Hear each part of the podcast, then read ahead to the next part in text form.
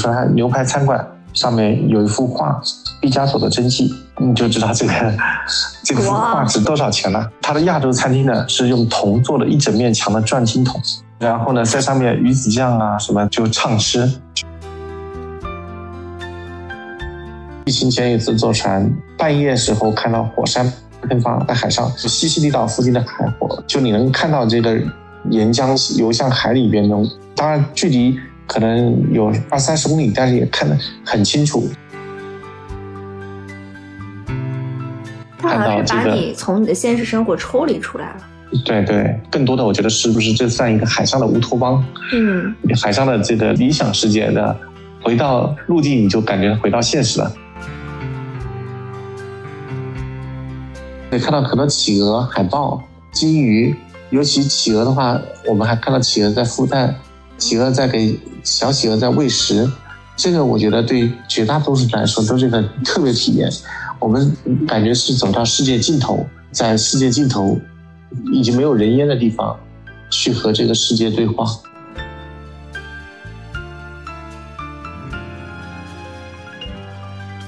Hello，大家好，我是张小俊。这是一档试图描摹我们时代的商业文化和新知的播客节目。这期节目呢是新春特辑，在这里祝福大家二零二三年新年快乐。过完年就意味着我们彻底作别二零二二了。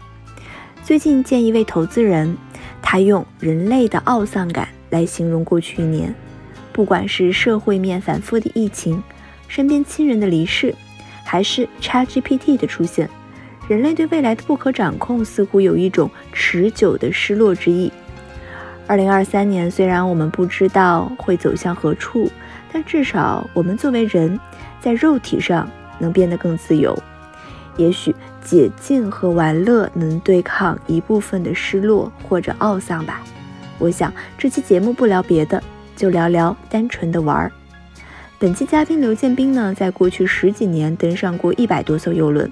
他说：“游轮像是海上的乌托邦，在一艘艘远离陆地和现实的乌托邦之上，他目睹过毕加索真迹，看见过火山在黑夜里喷发，红色的岩浆流入海底。而前不久呢，他刚从南极归来，游轮带他走到世界的尽头，去和世界有了一场对话。” Hello，建斌。Hello，上次跟你聊天是因为钻石公主号当时爆发疫情，那个时候钻石公主号还被称作是恐怖游轮，没想到这么多年一下过去了。然后那次我就觉得游轮业实在是太好玩了，因为不管是游轮公司、游轮巨头，还是这些船，都有很多我们不知道的故事，所以就很想跟你录一期播客来聊一聊，算是游轮小史吧。好呀，我们一起闲聊一下。那你先自我介绍一下。我是刘建斌，从事游轮旅游行业呢。已经十几年了。之前呢，在那个途牛旅游网，包括在之前的京东都工作过。二零二零年呢，就是疫情爆发之后，当时觉得可能是有机会，所以创立了现在这家公司上传吧。但是呢，一直到最近才感觉出境旅游又恢复了，苦苦等了两三年。你是怎么开始做游轮，把游轮当做自己的主业的呀？也是一个机遇吧。之前是做传统旅游，在二零零八年左右，当时有一次机会，有一艘德美游轮的，应该是阿姆斯特丹号还是鹿特丹号，我现在已经记得不太清楚了，停在了上海的黄浦江。国客中心，陆家嘴对面国客中心上船参观了一下，颠覆我对当时的传统旅游的认知。所以从那时候开始就决定来做游轮，因为当时觉得游轮这种旅游方式实在是体验特别好，而且当时在中国呢是刚开始，我觉得是特别一个新兴的一个行业，所以就当时特地飞到游轮之都。美国迈阿密去上一艘游轮去体验了一下，又体验之后，我觉得，哎呀，这种方式太好了。因为传统旅游呢，客数啊会比较多，而游轮旅游呢，相对来说，我觉得几乎是没有什么客数的，所以我们就决定选择游轮这个赛道来攻进这个赛道。那个时候是游轮业刚刚进中国吗？对，就是我们所说的游轮史，中国游轮史，从二零零六年第一艘游轮叫哥斯达的爱兰哥纳号进中国，当然当时进中国的时间也很短，航次也很少，真正去体验过的，不管是业者还是这个游客都很少，所以就是零六、零七、零八，甚至到零九年慢慢。一零年就是游轮更为我们的业者所熟知。为什么游轮上面是很少有客诉的呢？游轮的旅游方式呢，其实一般来说是一价全包。游轮呢又是一个我们可以说是海上移动的一个酒店，一个旅游综合体，上面有餐厅、有剧院、酒吧、有客房。有很多的适合不同人群的一种旅设施，比如对于小朋友来说有托管的机构，对于成年人来说有酒吧，有很多不同餐厅可以去尽情的去享受，而且从娱乐设施到回房间，可能就几步之遥，坐个电梯就上下，太方便了。对于年纪偏大的人、中老年人来说，又相对比会比较轻松，所以就是游轮能能够满足老中青三代，满足于全家。当然，它也可以叠加一些，比如说。团建的功能啊，去新婚蜜月啊，在游轮上举办婚礼啊，有各种形式，所以能够满足很多人群的需求。相对来，它又有热情的服务，有丰富的岸上观光体验，所以这个是一个特别好的体验。客人在体验的过程中就会比较满意。然后呢，还有这些热情周到的服务，我觉得，所以就是很少会有客诉。那我们讲讲就是游轮的渊源吧，就是游轮最早是从什么时候开始的？它应该最早不是为了游玩，对吧？对，其实是十八世纪开始的。当时呢，就是从我们传统的这个欧洲大陆到这个新世界美国，横穿北大西洋的。当然，最早的是以这个邮政或者说是运货为主的，后来慢慢的在运货的同时呢，也搭载一些客人。然后呢，同时慢慢的增加除了餐饮、住宿以外的这些功能，所以现代游轮业就是随着北大西洋上的航运贸易慢慢的就兴起的。当时应该说是有一家航运公司叫做白星航运公司 （White Star），创立于一八四五年。然后呢，一九五零年呢，英国皇家邮政允许私营船公司以合约形式帮助他们运载信件和包裹。这个转变呢，就让一些原本只是载客。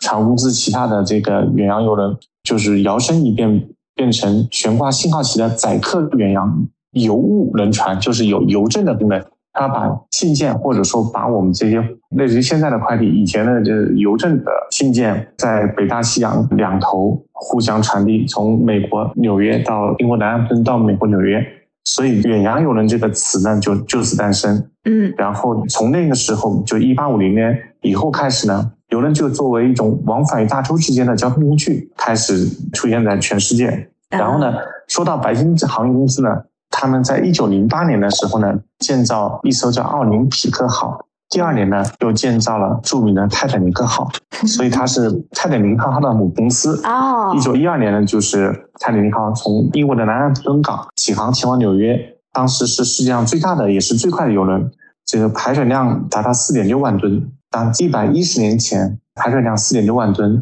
载客量是两千两百多人，然后航速呢可达二十六节左右。我们说的节呢，一节是一海里，一海里呢是一点八几公里，实际上它航速就差不多等于四十多公里每小时了。而当时不管是火车还是汽车，这个速度其实最快也就这么快，因为当时没有现在这么好嘛，没有现在这样的高速公路。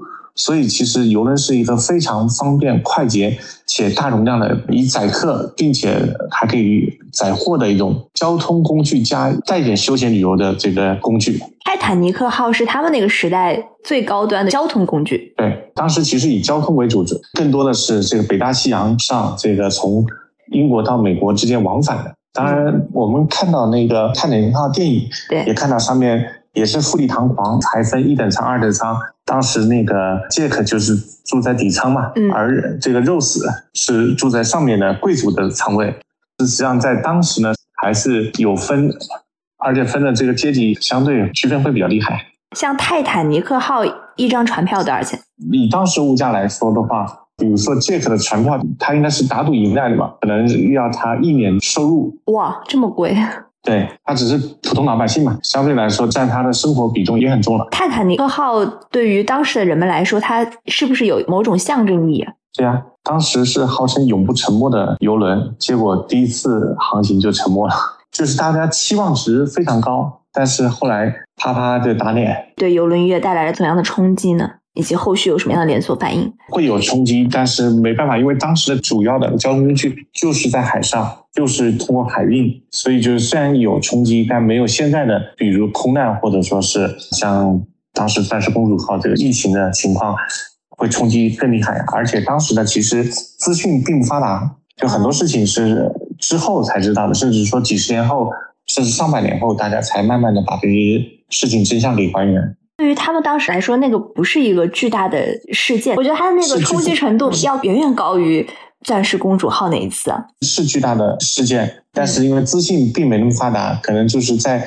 在纽约、在英国有很多这个遇难家属亲友，对他们冲击是非常大的。但是对于普通人来说，他接受这个信息，当时都还是通过报纸去传递。对于可能贵族阶级影响很大，因为在他们会成为一个。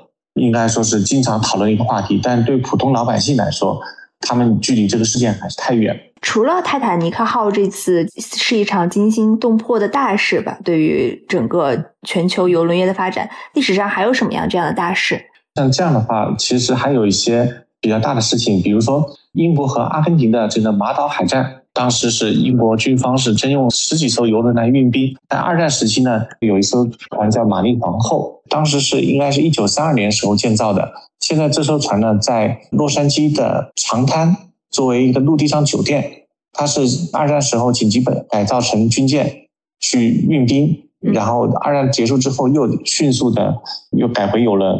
玛丽皇后是坐游轮，后面改造成军舰，再改回游轮的。而另外还有船是军舰之后，在和平年代之后又当做这个游轮的。而且那个我们会看到，还有一次利比亚撤侨啊，当时也用到游轮。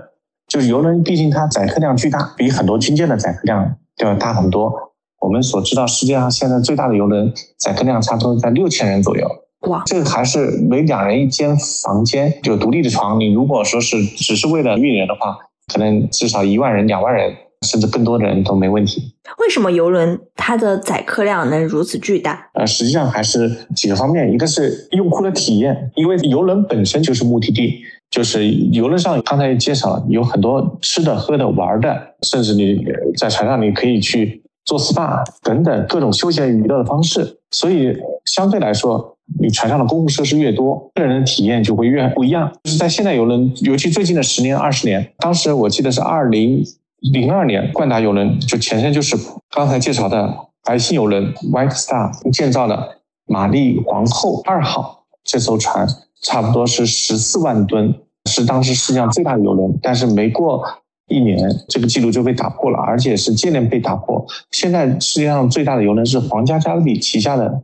绿洲系列最新的一条叫做“海洋奇迹号”，原本是为中国市场打造的，因为疫情，这艘船现在在美国运营。当然，相信中国的开放，很快这艘船会重新来到中国。然后说到这里，我们还提一句，在前段时间刚结束的世界杯上，大家也看到了熟悉的游轮的身影。嗯，有一艘叫 MSC 地中海游轮的欧罗巴号，二十万吨的游轮，在卡塔尔当酒店。因为这个时候呢，就是很多国家在这个世界性的节日或者赛事，它的酒店其实并不够用。如果它靠海的话，游轮是一个非常好的一个临时解决住宿问题的一个方式。比如说那个我们之前的巴西的这个奥运会也都租用了游轮，嗯，包括东京的这个奥运会原本计划也是租用游轮的。只是因为疫情，最后没有观众。行业内的人公认邮轮巨头有哪些？皇家加勒比、嘉年华集团、诺维珍集团，还有这个 MSC 地中海邮轮，还有一家叫做云锦邮轮，是亚洲的公司。可以认认为这五家是邮轮行业的巨头。这些巨头是怎么产生的？最早的一家邮轮公司成立，距今有一百年这么久。就是比如说那个刚才所说到的白星还是冠达，其实这个历史呢是超过了一百年，但是呢，他们后来都被收购了。比如说现在冠达是归属于嘉年华集团的，嘉年华集团呢其实成立也就是刚刚四十年历史，因为历史上有一些邮轮公司可能破产倒闭等等，因为我刚才所说的五大邮轮公司当中，就有一家云锦邮轮公司在疫情来临时候。没有扛住压力，也宣布破产。哦，所以五大已经变成四大了。对，冠达邮轮是怎么被嘉年华并购的呀？还有包括我们最早说的那个叫白金是吗？白星，白星有了，白星现在是白，对，白星被冠达收购了，冠达后来又被嘉年华收购了。嘉年华呢，实际上是最早也是租用租用其他有公司的船，后来自己不停的买船造船，规模慢慢越来越大，又赶上了这个美国婴儿潮之后的这个。一波家庭游客出行的会比较多，包括那个公主游轮也是归属于嘉年华集集团下面的。比较出名的还有在中国运营的歌沙游轮，这都是嘉年华旗下的游轮公司。因为嘉年华集团下面有十几家游轮公司，面对不同市场的，面面对不同人群的。嘉年华是怎么吞并这些就更老牌的游轮公司的？我觉得还是资本的力量吧。就是嘉年华这个当有一定规模之后，它的股东里边有这个很多的财团机构。就开始买买买了，这肯定是看到买比大家互相竞争更有优势。那当时买白星卖给冠达，冠达卖给嘉年华的话，都有多少钱？是一笔巨资吗？当时应该是巨资，但是现在看起来，我觉得可能就是对比现在对，可能就是几百万、几千万美金这个规模就可以买了。但是现在你如果造一条船，你可能都需要几亿美金了。第一是物价上涨，第二这船的吨位越来越大。所以买船的成本也是越来越高。这里边提一下这几家游轮公司分布，可能对你有些帮助。嗯，皇家加勒比和嘉年华、诺维珍这三家呢，总部都是在美国的。呃，MSC 呢，总部是在瑞士，但是是意大利的家族企业。云锦呢是就是刚破产的这个云顶游轮呢，是在香港上市的，但是老板是马来西亚人，所以。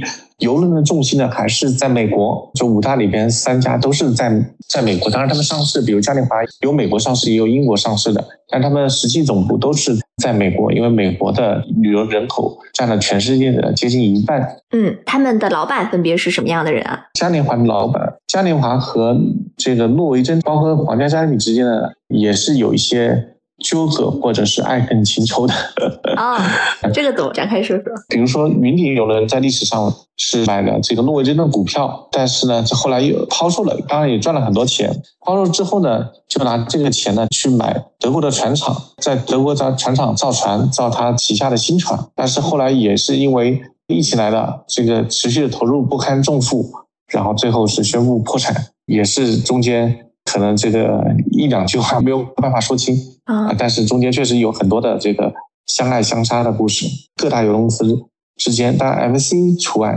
，MC 呢因为是家族企业，和另外这四家呢就是相对来说牵连不是很大。那另外四家互相之间都有一些爱恨情仇吧。比如说嘉年华和皇家加勒比呢？嘉年华和应该是跟诺维珍会有一些，但是嘉年华是目前世界最大的游轮公司，旗下。最多时候有差不多一百条游轮，皇家加勒比呢是世界第二大游轮公司，差不多有五十条游轮。再往下的话，诺维珍差不多二十五条船，包括 MC 也二十多条船。云顶之前有十几条船，最早云顶因为又有诺维珍的股份，后来是把股份又卖掉了。云顶相对来说是亚洲的公司，他们其实也是当时为了做游轮，也是提前很多年就开始布局，包括在。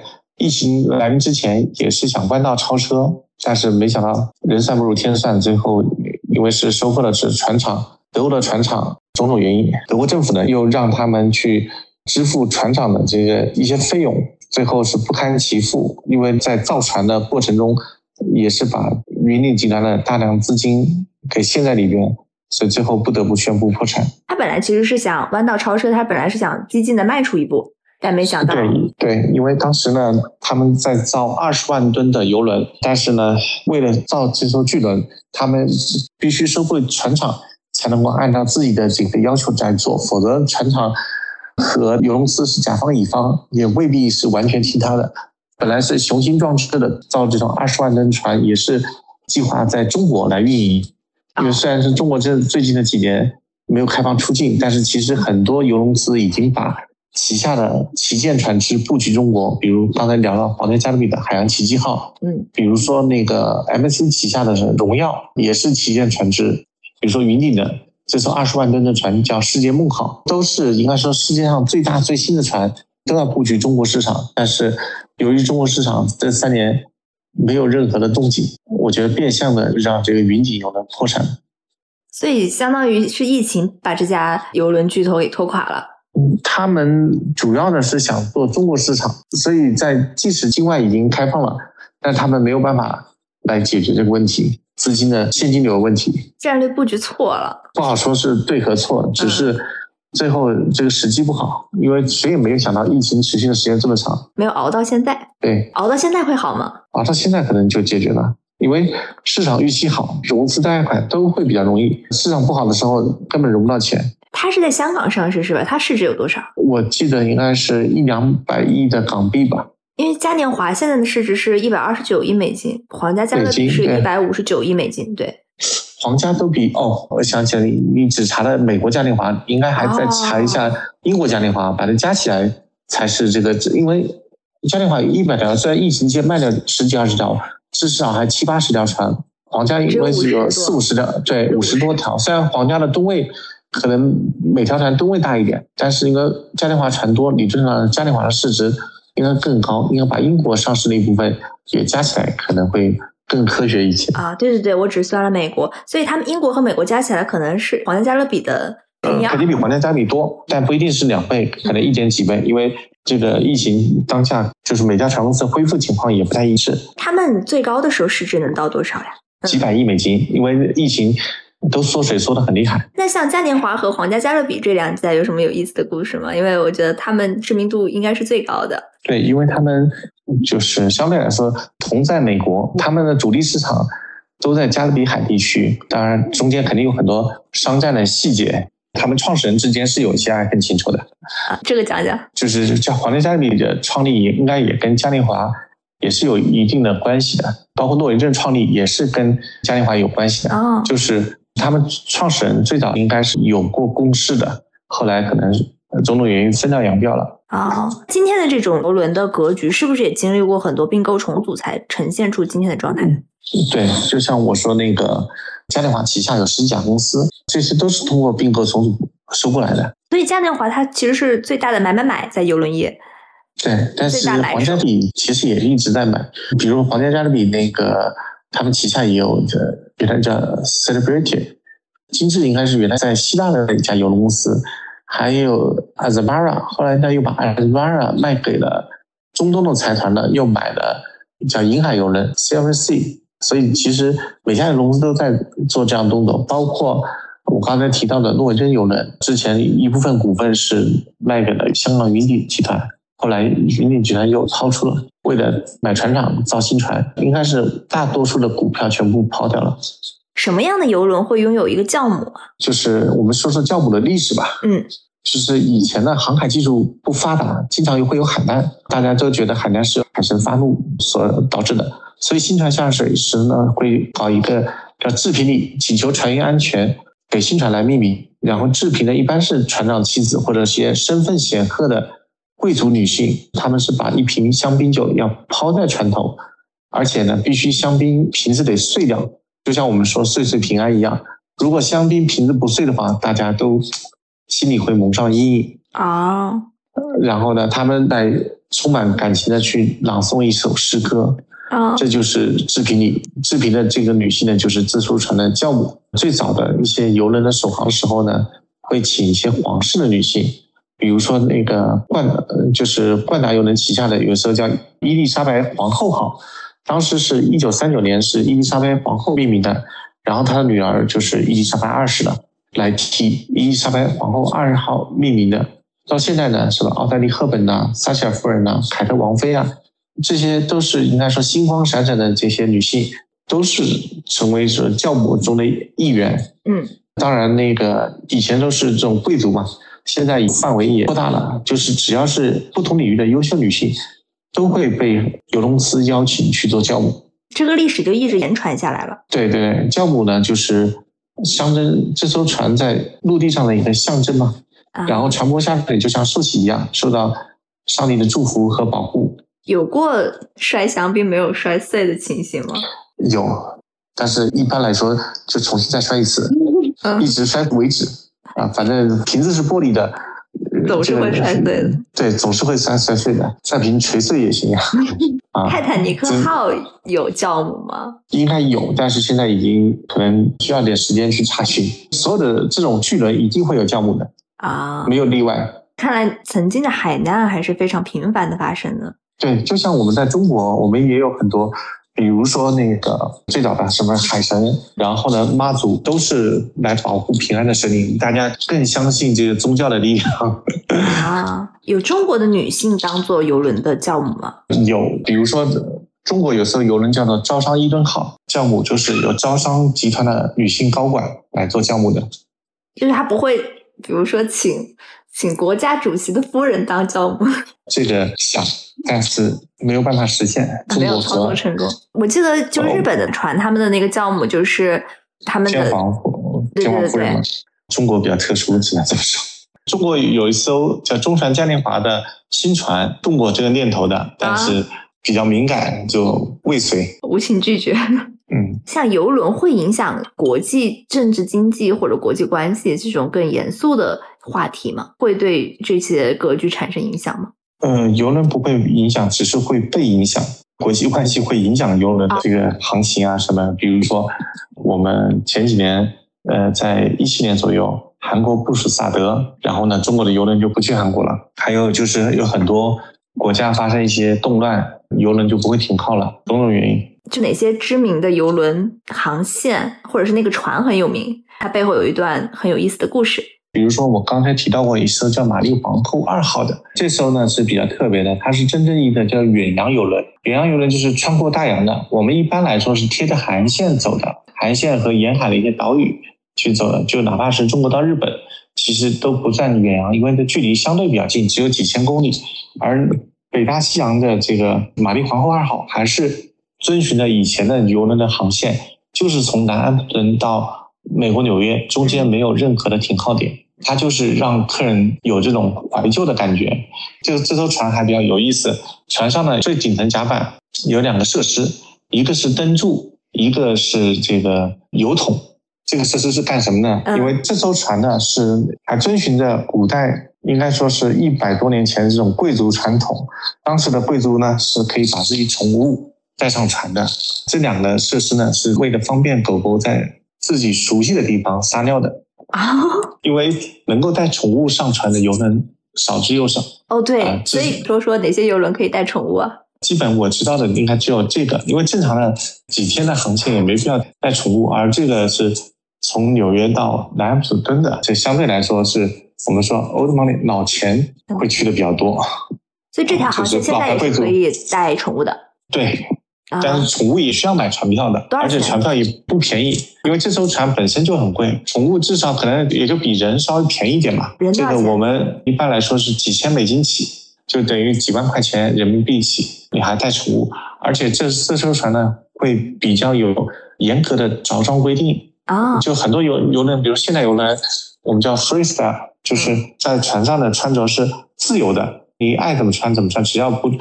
不穿什么泳装进餐厅，这个基本的都 OK。对，但是越是高端的游轮，对这个穿着的要求，就 dress code 会越严格。尤其是这个玛丽皇后二号，就是基本上男性要穿这个燕燕尾服或者很正式的西装，你穿休闲西装可能都不让你进餐厅。玛丽皇后二号，它是最贵的游轮吗？应该还不是吧？不算最贵游轮。谁是最贵的？就是这个现现在呢，就是没有最贵，只有更贵。嗯。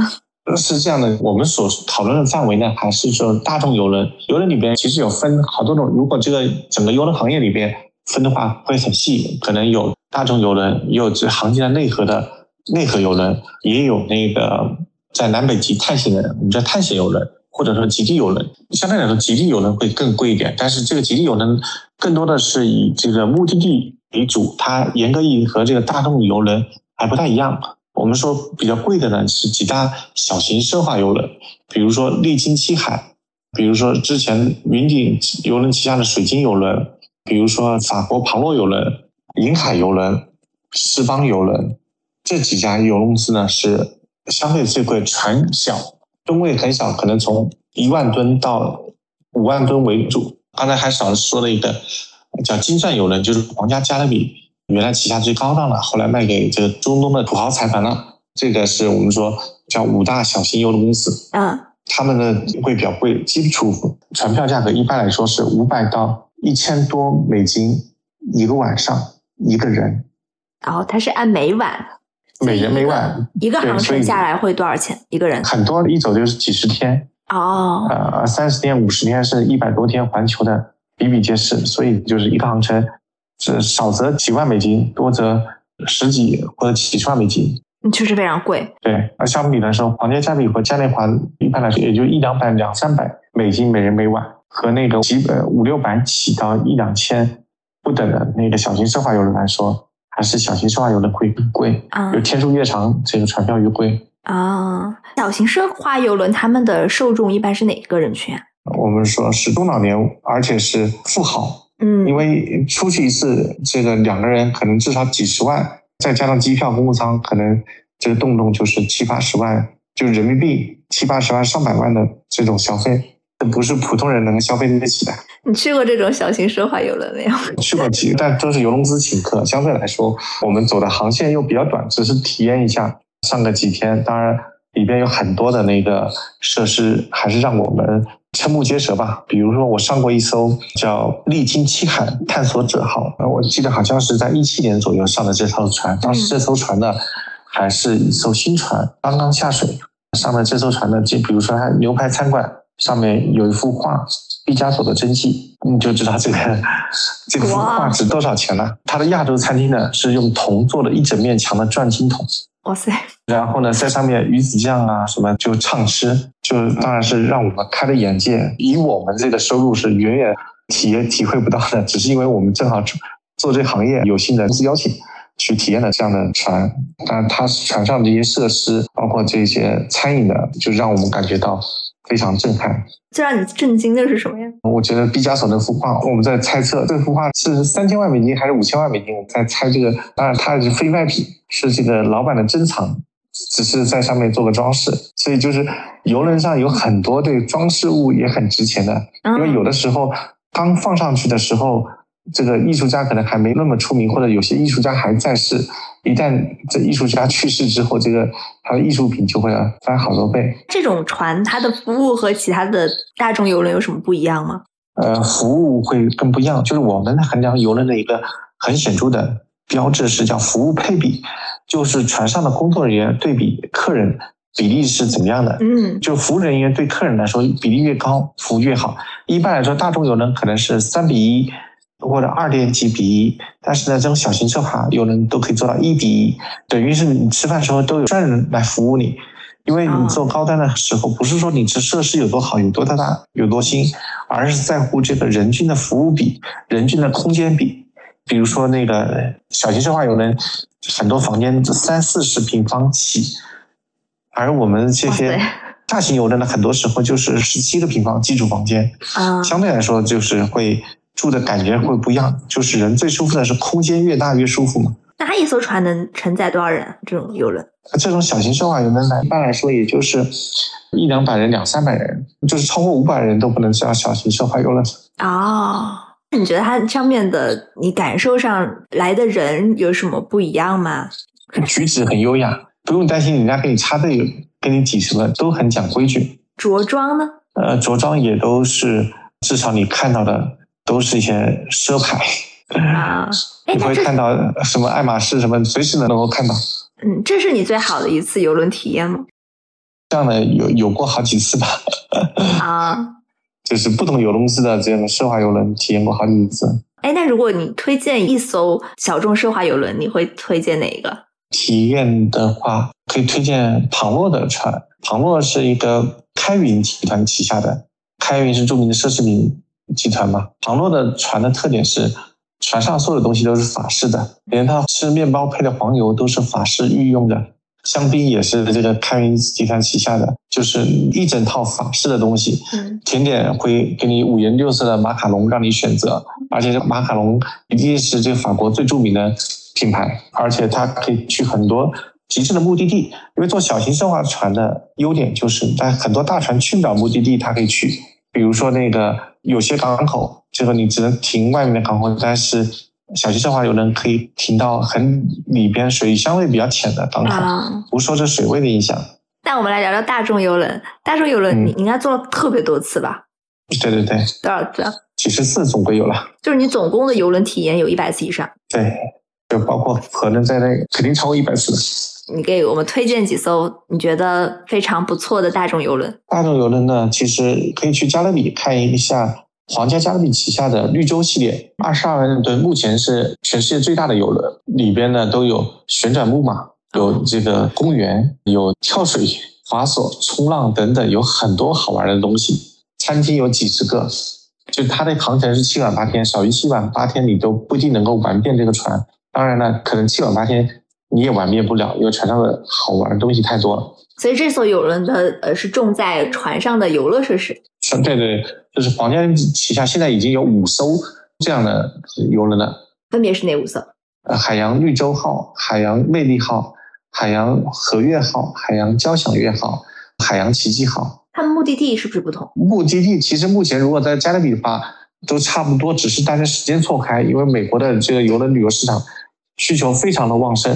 所以就是哪怕目的地差不多，大家还还是会有不同人去体验不同的船，或者有些人体验就是同一波人体验不同船，这种可能性也会有。这个价位是多少？相对还比较便宜，一个行程的话，一般来说七晚八天，一千多美金起吧，就差不多人民币一万多起。啊，这个还蛮不错的。还有其他的吗？这个是重在娱乐。比如说那，比如说体验一下这个卡塔尔这个世界杯的同款游轮 MC 欧罗巴号。啊，地中海呢，更多是以目的地取胜，当然它船也很大，那些二十万吨的大船，这船上也有很多的娱乐设施和那个，但是因为地中海航线呢，是以这种历史人文的为主，你可以看到古罗马文明、古希腊文明，可以去巴塞罗那看高迪的作品等等，这个人文的东西会更多一些。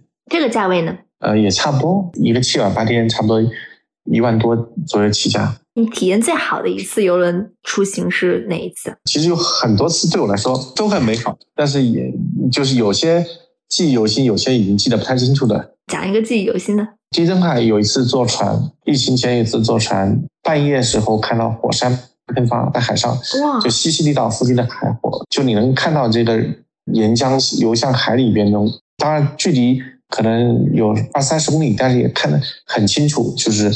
有红红的火光将流入海里，这种特别体验。因为我那一年坐了两次船，都碰到这火山喷发。哪一年？一九年。一九年，一九年。坐的是什么船呢？一次坐的旁洛的星辉号，一次坐的是那个公主的星空公主号。游轮旅行，你觉得给你带来的和你在陆地上的旅行有什么让你非常感觉独特的体验呢？在游轮上，就是你可以。有更多自己的一个闲暇时光，因为陆地旅行呢，很多时候是在赶路。嗯，在游轮呢，相对来说会更轻松，而且你在海上，你看到日出，看到日落，看到星空，看到这个蔚蓝的大海，这个人的心情会放松。你会看到游轮慢慢的靠港，又慢慢的离港远去。我觉得这个是很特别的体验吧，因为我们普通人来说，其实很少这么的去看大海。就哪怕你住海景酒店，很多时候你玩还是在陆地上玩，你看海的这个频率没那么高。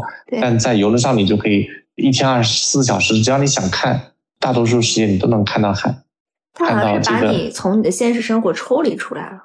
对对，更多的我觉得是不是这算一个海上的乌托邦？嗯，海上的这个理想世界的，回到陆地你就感觉回到现实了。你觉得你在海上的所思所想？会和陆地上不一样吗？会不一样，就是我们说仁者乐山，智者乐水的，就是你在海上看着大海时候和看着高山的心情可能是不一样的。嗯，就我们会抬头仰视高山，但是会眺望大海，这思绪是我觉得是不太一样的。虽然我最近也看了好多雪山，但是在回想起看到大海的感觉，心理状态是不一样的。你最近怎么一直在玩？感觉好爽啊！我看你的朋友圈。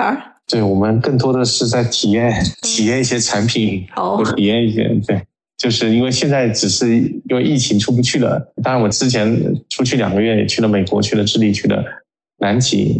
因为我们旅游行业从业的，我觉得这可能有这个优势，就能经常体验世界上可能一些特殊的酒店啊、游轮啊，还有一些特殊的目的地啊，这这是这行业的特点。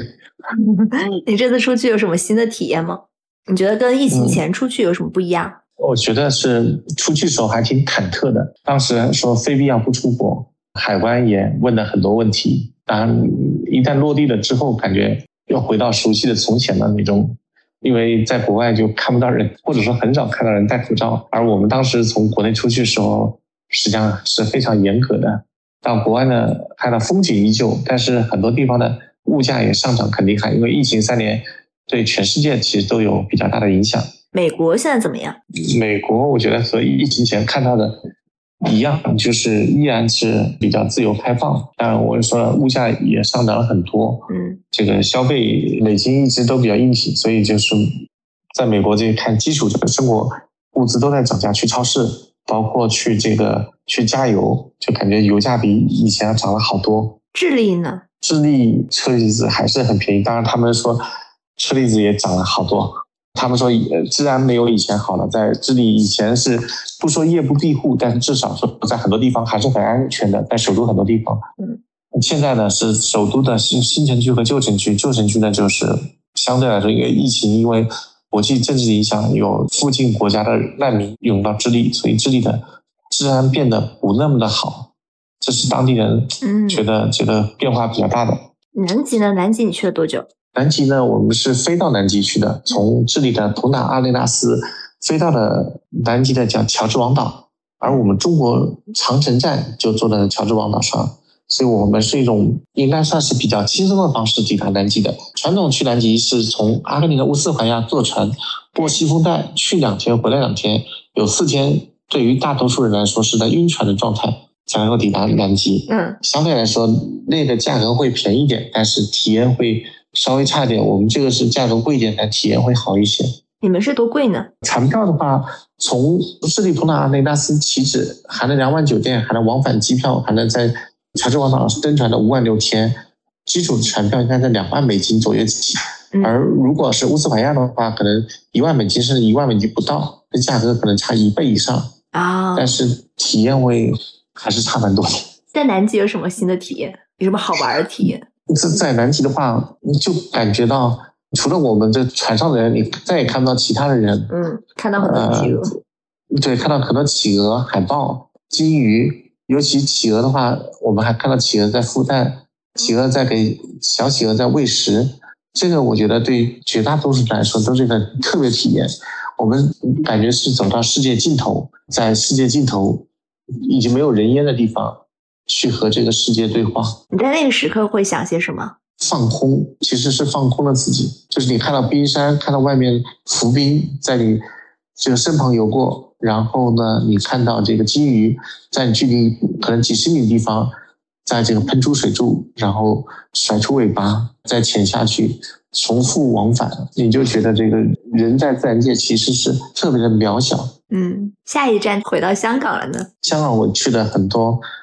相对比较深度的地方，我们抵达香港那一天呢，香港刚刚颁布了，就是取消那个原来入境要三天以上才可以堂食的这个禁令，然后让我们觉得啊，还算蛮幸运的，第二天就能做堂食了。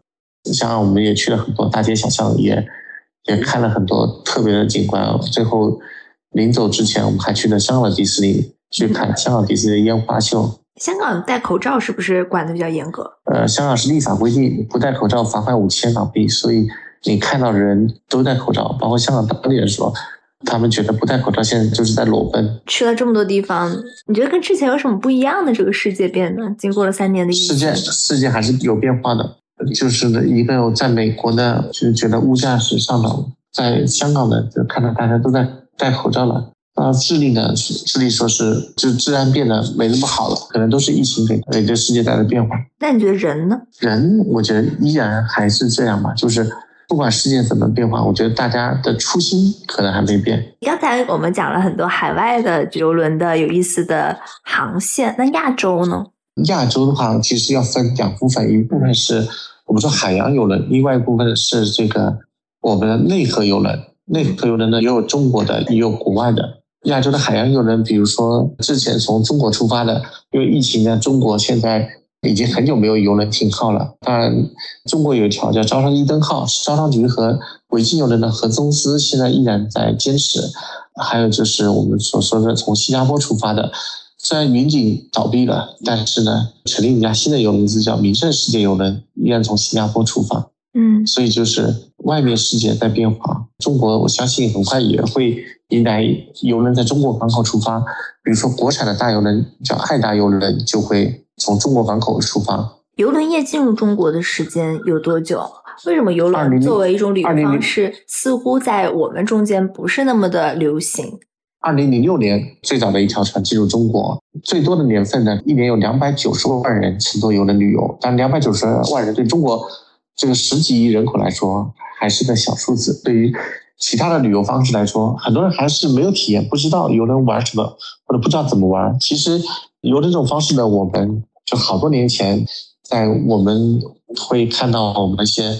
之前的国家领导人都曾经是坐游轮去欧洲、去法国、去去欧洲其他地方去留学的。事实上，像邓小平啊这些，都是坐过、体验过游轮的。但那时候的游轮毕竟是这种交通方式为主吧。包括钱钟书的《围城》里边也有一段，这个方鸿渐所坐着游轮从国外回来，去国外都是乘坐游轮，因为这个是当时相对来说比较方便的一种交通方式。但是到现在的话，纯粹是度假。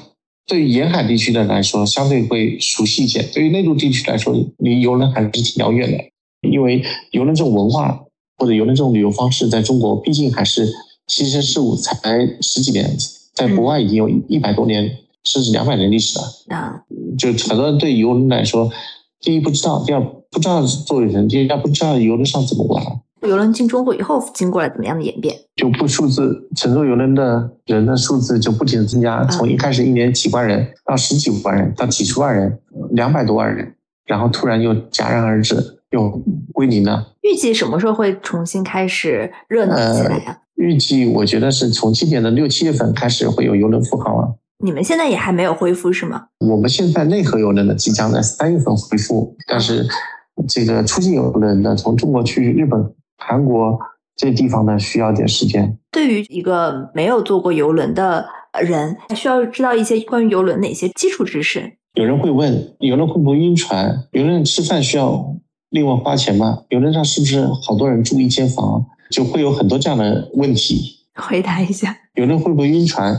对绝大多数时候，绝大多数人是不太会晕船的。当然也会有极端的天气，或者是有些敏感体质会晕船的。游轮上吃饭是不是要另外花钱？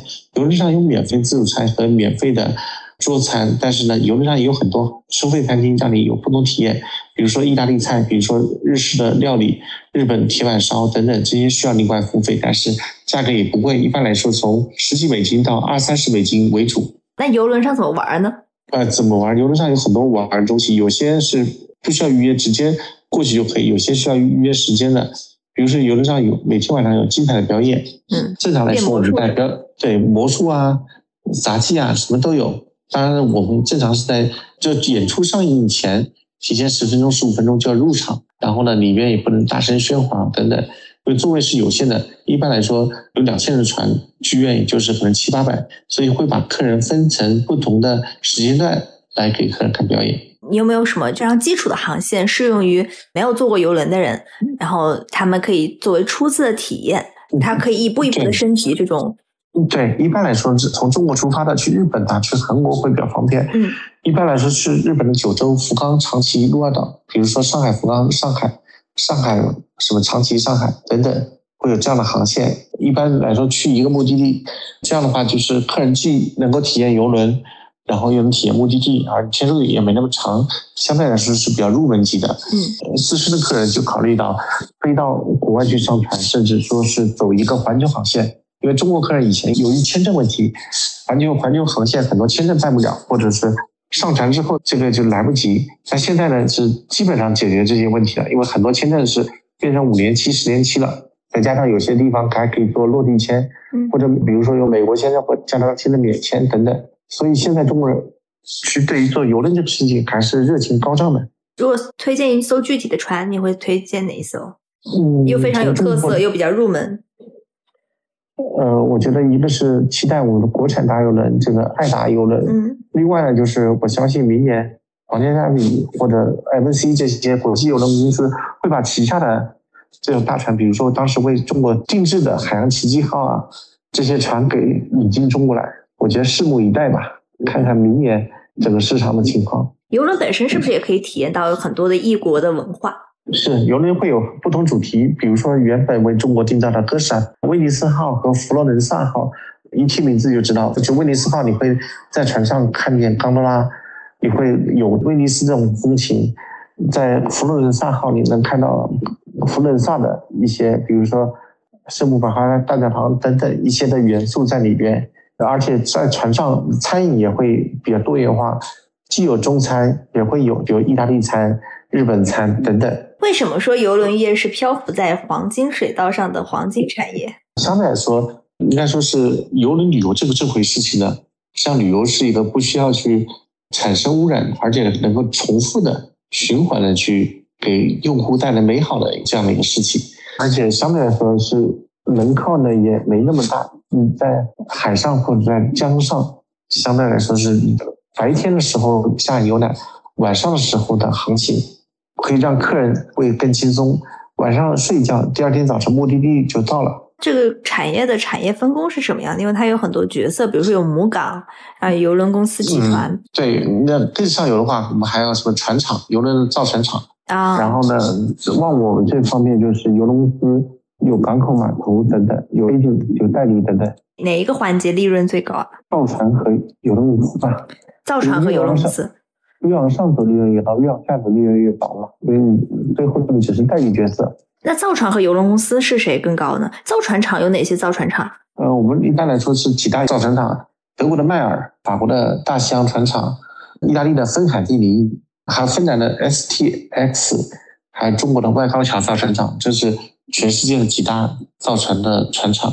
造船厂和邮轮公司谁挣的更多？应该是邮轮公司吧。呃，造船呢是一次性的挣钱，可能单笔的收入高一点。对，邮轮公司是持续性的挣钱。哎，那现在还有可能重新做一家就享誉世界的邮轮公司吗？理论上还是有可能的，因为我们会看到这个，虽然有很多大的邮轮公司疫情期间收入就是过得不是很好，但是也有逆势，比如说迪士尼邮轮就接盘了。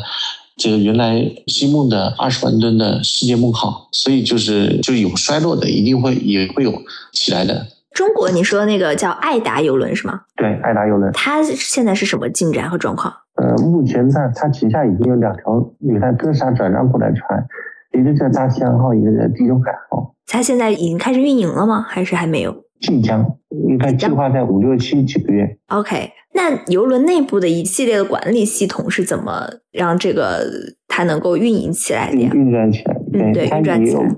有他负责酒店部分，负责这个呃船务机务部分，负责这个就是岸上旅行部分等等，其实分工还是不太一样的，但是工作人员很多，每个工作有侧重点。像爱达游轮，它的那个配比是多少？我猜应该在一比二左右吧。这一比二已经对于大众游轮来说是一个很不错的配比了。对，你刚才说人均空间比呢？就是你用吨位除以人数，嗯，这个人均吨位越大，就是你的体验感越舒服。嗯，一般多少是比较好的？一般来说，就是一比二都已经算不错的。如果说今年二零二三年疫情恢复第一年，推荐一艘船去的话，你推荐哪艘？今年目前在中国市场可能还没什么船，今年很有可能是那个招商一吨号会先行。那如果是出国呢？出国在国外搭乘一艘游轮，你觉得是哪艘游轮？就刚刚刚才说的那个皇皇家绿洲系列，或者是 MC 的这个欧罗巴、欧罗巴号这样的船。嗯，好有意思。你觉得还有什么要补充的吗？啊，我再补充一个比较有名的教母索菲亚罗兰。这著名的引擎，他担任这个 MC 的好多条船的教母，而且时间也二十多年了，所以这个我觉得是一个有趣的冷知识。他们现在当教母，就是还会做什么吗？就以前很多摔香槟都是教母在现场摔，现在科技发达了，就可能在船的旁边直接大屏幕投影，这边教母只要一按。那边啪绳子就切断了，然后剪断绳子，然后啪就直播啊，能够看得更清楚。我们都说这个是不是有可能在录播一下？对，开玩笑。这一般来说，我觉得瓶子特制就可以了，不需要特地的录播。定做一个瓶子嘛，这艘船几个亿美金，你定做个瓶子也就花不了多少钱，就是更易碎一点，就为制瓶礼而去定做瓶子。不要是我们的后玻璃瓶底，这个怎么摔都摔不碎那种。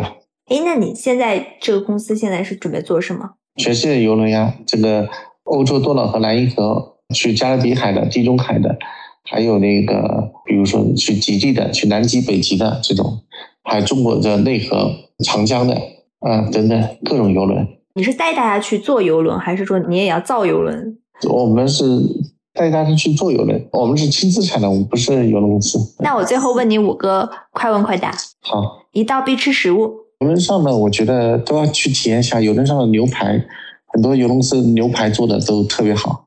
一个必须打卡地，可以是游轮航线。我觉得南极。一个少有人知道但必须知道的游轮文化知识点。坐上游轮第一件事情。是要做安全演习，具体讲讲。不管你去坐什么船，哪怕我坐了一百次船、两百次船，上船第一件事情都是要做安全演习。你要知道这个，就是万一碰到突发情况，你的这个紧急集合点在哪里？嗯，这是必做的事情。一本有关游轮的必读书，以及书中的精彩观点。古正煌先生的，他其实写了几本书，叫《游轮客的天书》，我记得有一本，他实际上就是。比较早的给中国人介绍游轮是怎么玩的。当然，这个古先生他原本又是作家，又开了餐厅，又他是香港人。香港那个时代有很多人都是多才多艺的，古先生也是一位，他是知名的作家，同时他又特别喜欢这个芭蕾舞艺术，他也写了一些关于芭蕾舞艺术书。可惜二零二零年的时候也这个离开这个世界了。这个是我好多年前。呃，就是仰慕的，因为我们做游乐行业，他是我们的前辈大咖，带我们去看这个世界。因为年事已高，二零年真的是没挺过去，然后离开这个世界了。但是他书，我觉得是大家可以看一下，就是至少上游轮之前能够去去了解每个游轮公司不同的东西吧。至少目前它是一个比较系统的来介绍全世界各大游轮，因为游轮对中国来说还是个舶来品，它是比较早的。去乘坐全世界各个游轮去看这个世界的。嗯，他的那本书叫什么？你觉得最推荐的？几本书，我记得其中一本叫《游轮客的天书》吧。现在你看到关于旅行行业的最有潜力的创投或者商业机会？旅游行业的，我觉得是未来对于生态旅行的一些，因为我们中国的旅游其实已经发展到一定阶段，一开始可能是大家追求的是豪华。但是其实再转过头来，其实我们觉得在旅游的过程中，我们还是要注意环境保护，甚至我们要主动去保护这个环境，这是我们赖以生存的根本。所以我觉得是在于生态旅游方面会有一些机会。就比如说我介绍一个案例，我前几天我这几天在大理，我见到一位叫奚志龙老师。奚志龙老师呢是中国最早发现这个滇金丝猴并且保护的。然后奚志龙老师，我们在讨论一个。在香格里拉白马雪山脚下，一个叫纳人村的一个生态旅游的保护。这纳人村呢，是在二十年前因为西子荣老师一一幅照片而出名的。当时就是他照片的这个主题，其实就是叫做“地球上最后的净土”。那张照片里边是阳光从云缝中洒下来，应该我们现在叫丁达尔现象了，打亮了这个纳人村所在的整个坝子。就是那个地方是大山之中一块平原。那个照片呢，是作为美国的国家地理一本书的封面，而且还获得很多奖。这个村子在国际上很有名，但在中国一百个人里边，可能九十九个人都不知道。但是那个村子其实有很多好的东西，好的景色，好的这个生态保护的东西。嗯，医院就是给那个村子带更多人进那个村子里边去看，同时也让当地的人村民有收入。能够更好的去保护当地的自然环境。齐老师做的一个事情是，给很多的保护区里边人发放相机，甚至说教会他们怎么拍照。然后呢，他们可以用这个照片去换取一些收入，而不是以前是靠猎枪去换取收入。所以改变了这个生态保护区居民的收入结构。所以我们我们接下来我们会去做纳人村的这个。生态旅游保护的开发啊，好有意思啊！你对你接下来创业的愿景是什么？就是带我们中国人能够去看世界上很多美好的地方，同时也要去告诉他们，就是旅游不仅是观光，有的时候我们更需要去回归自然，去保护这个世界。